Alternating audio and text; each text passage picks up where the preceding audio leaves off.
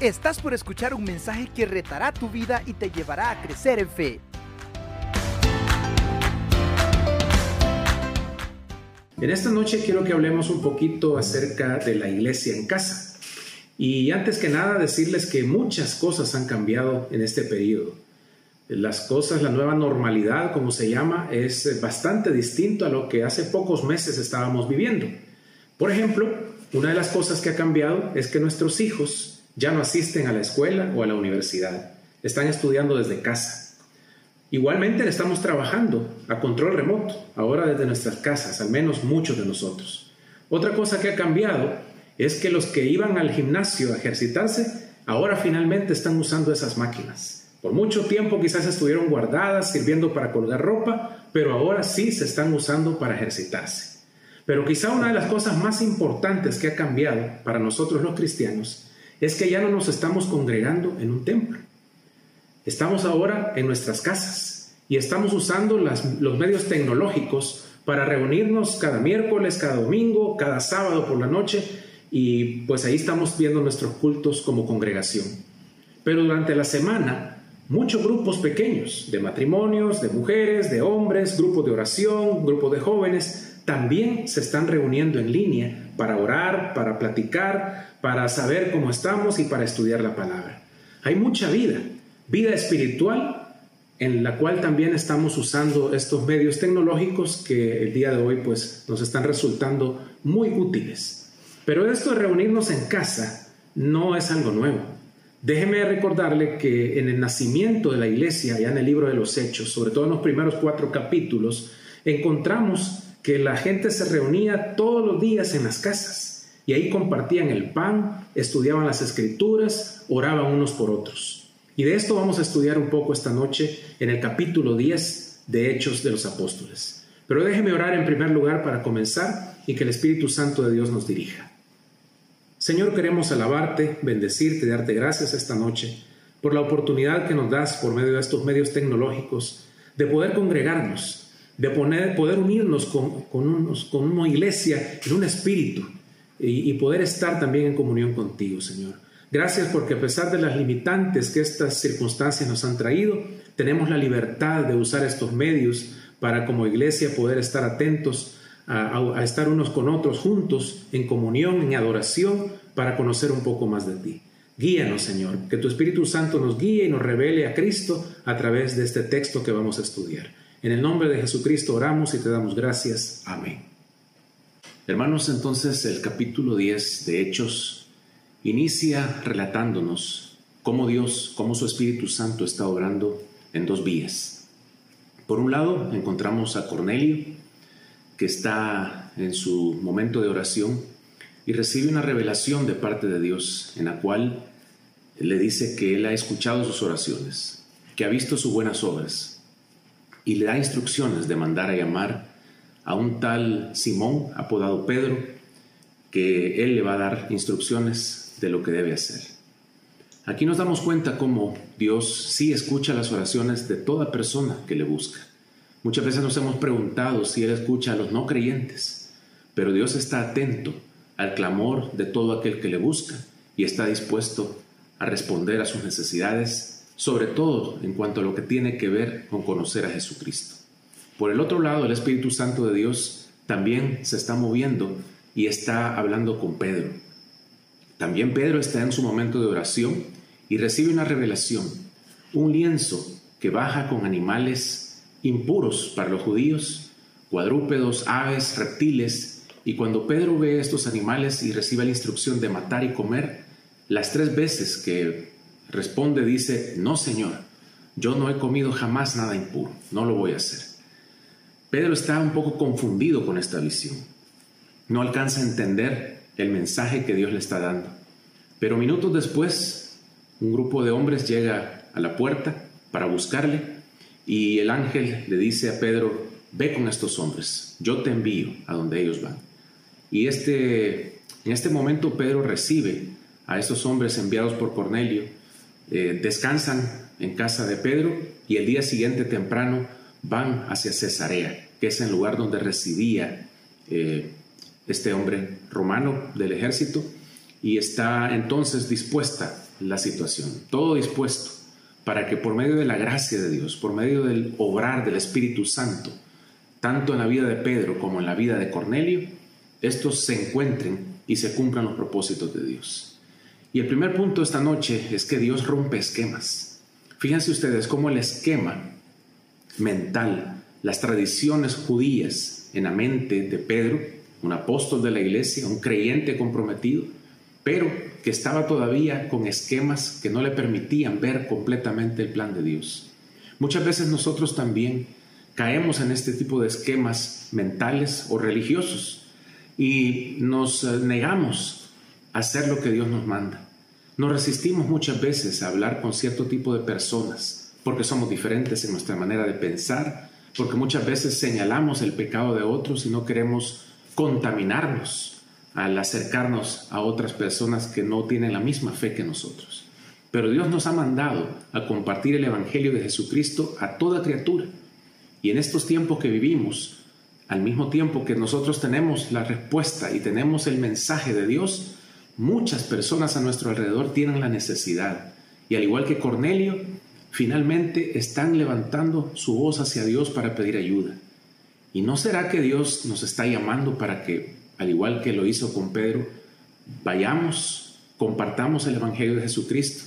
Mire que hay una situación interesante en este relato. La visión que recibe Cornelio, el ángel de Dios no le predica el Evangelio, porque ese privilegio está dado a la iglesia. Nosotros somos los llamados para ir y compartir el Evangelio de Jesucristo. Dios en su soberanía y en su misericordia ha querido que nosotros participemos y hacernos sus instrumentos para que nosotros declaremos las grandezas de aquel que nos llamó de las tinieblas a su luz admirable.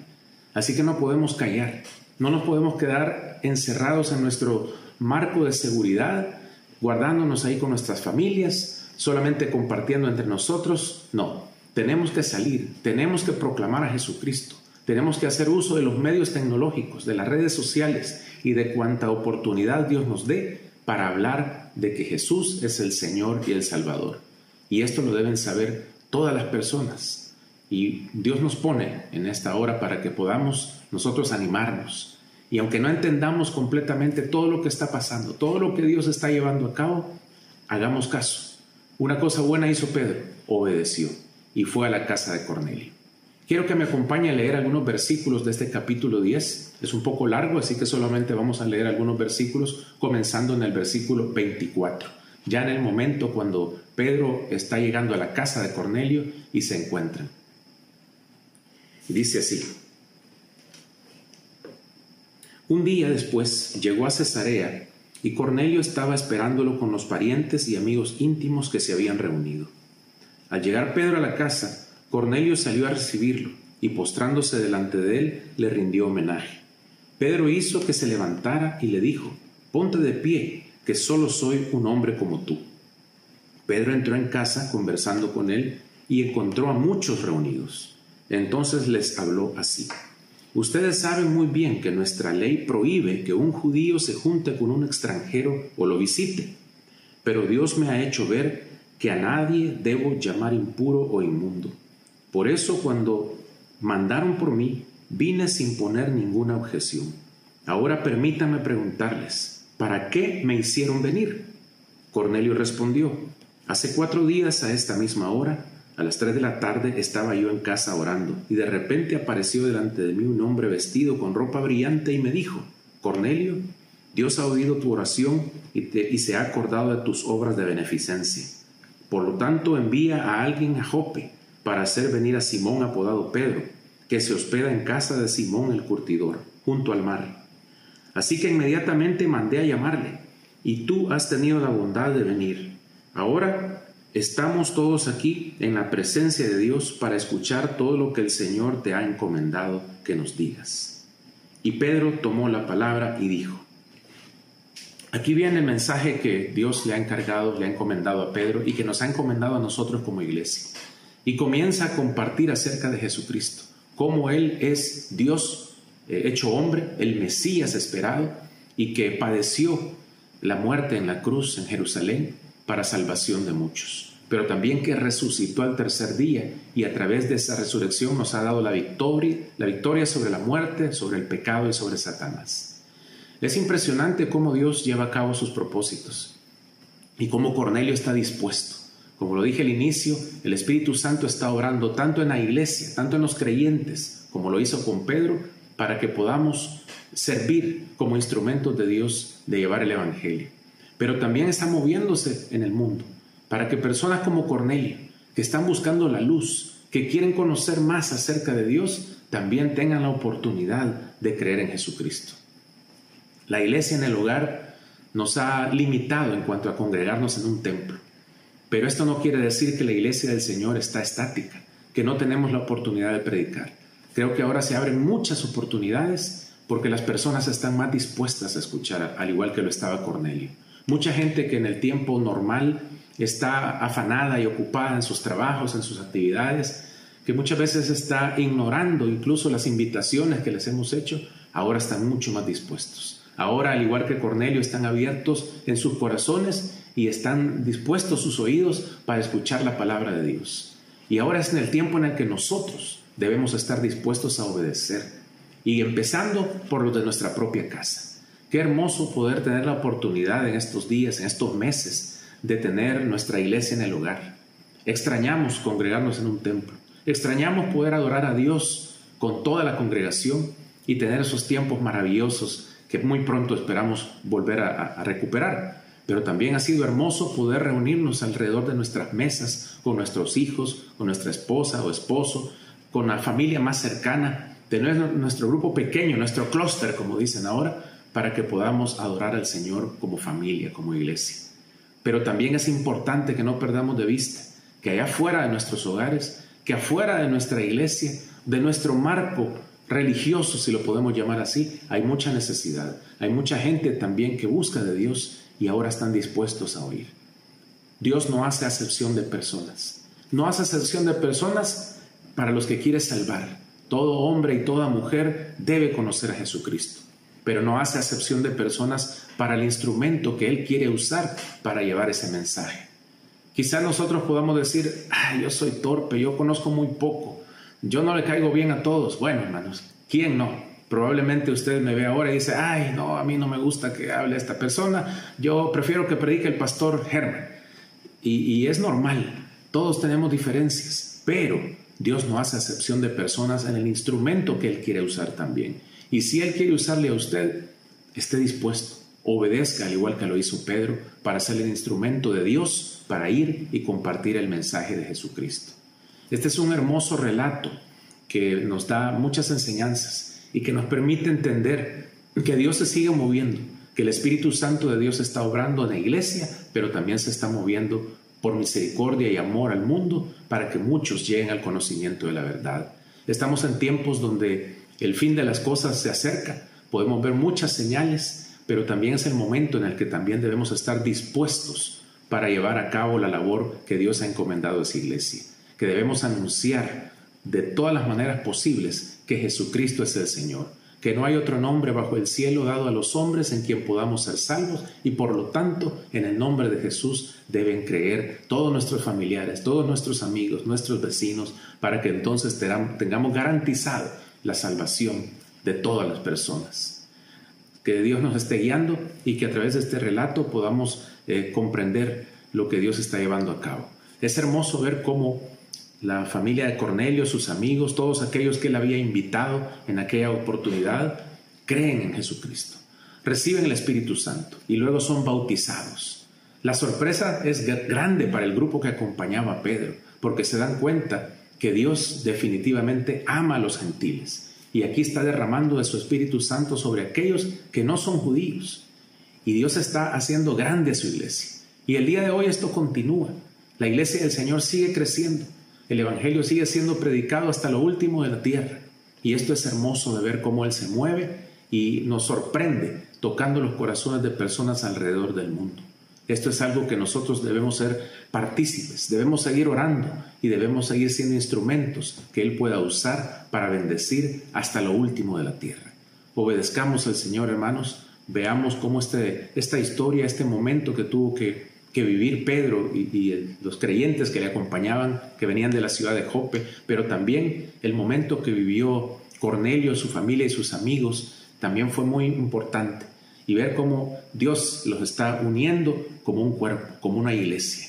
¿Cómo vamos a hacer una iglesia fuerte, creciente, pertinente para las necesidades de nuestro mundo? Estando atentos a la voz de Dios, siendo sensibles al mover del Espíritu Santo, buscando la unidad en aquellas cosas que realmente son espirituales y trascendentes, la predicación del Evangelio, la santidad, la práctica de una vida espiritual personal y familiar, y nuestro amor por el prójimo y por sus necesidades. Esto es lo que Dios quiere.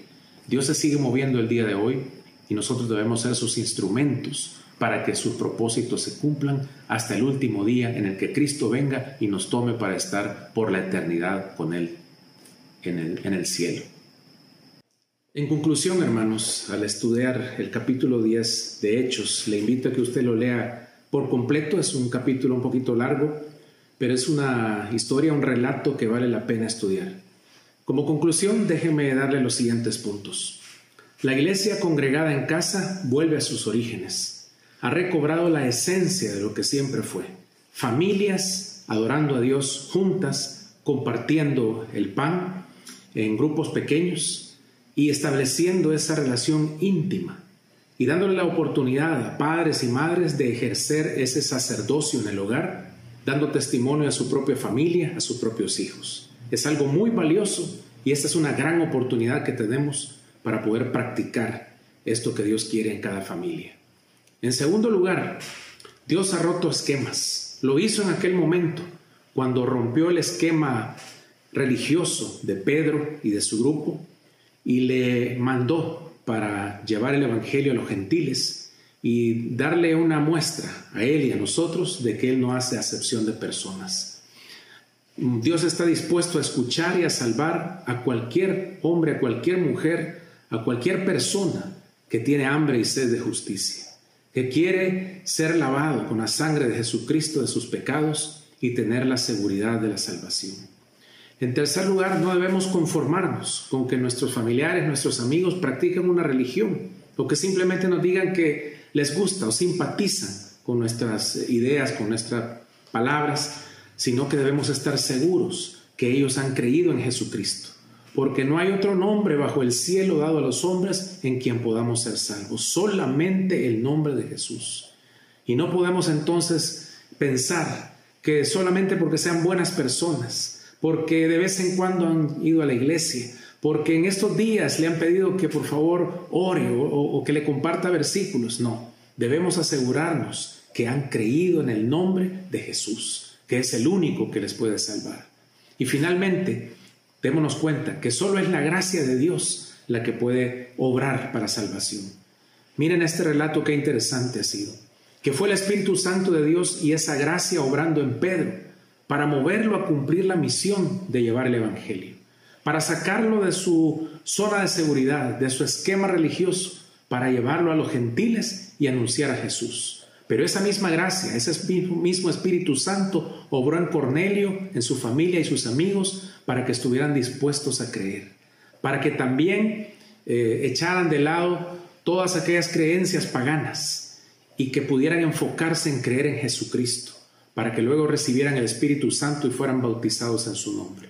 Eso es lo que deseamos en este tiempo, que cada hogar se convierta en esa iglesia de Dios que está proclamándolo que lejos de que los templos están cerrados y de que haya el temor de que a lo mejor no nos vamos a poder congregar al igual que lo hacíamos al principio de año, ahora estemos gozosos de saber que la iglesia del Señor está creciendo. Templos se han cerrado, pero miles de hogares se han abierto y el Evangelio sigue circulando y lo seguimos anunciando. Y somos nosotros, usted y yo, los llamados a proclamar a Jesucristo como Señor y Salvador de nuestra nación. No desmayemos, hermanos. No nos atemoricemos. El día de nuestra salvación está cada día más cerca. Pronto Jesucristo vendrá por su iglesia, pero mientras estamos aquí, aferrémonos a esas promesas. Anunciemos a Jesucristo. Anunciemos el mensaje de salvación, porque el Espíritu se sigue moviendo mientras nosotros como iglesia estemos aquí. Que Dios les bendiga, que Dios les fortalezca y que sigamos adelante con ánimo cumpliendo nuestra labor. ¿Estás listo para más? Acompáñanos presencialmente los miércoles a las 7 de la noche y domingos desde las 10 de la mañana. Somos Auditorio Cristiano.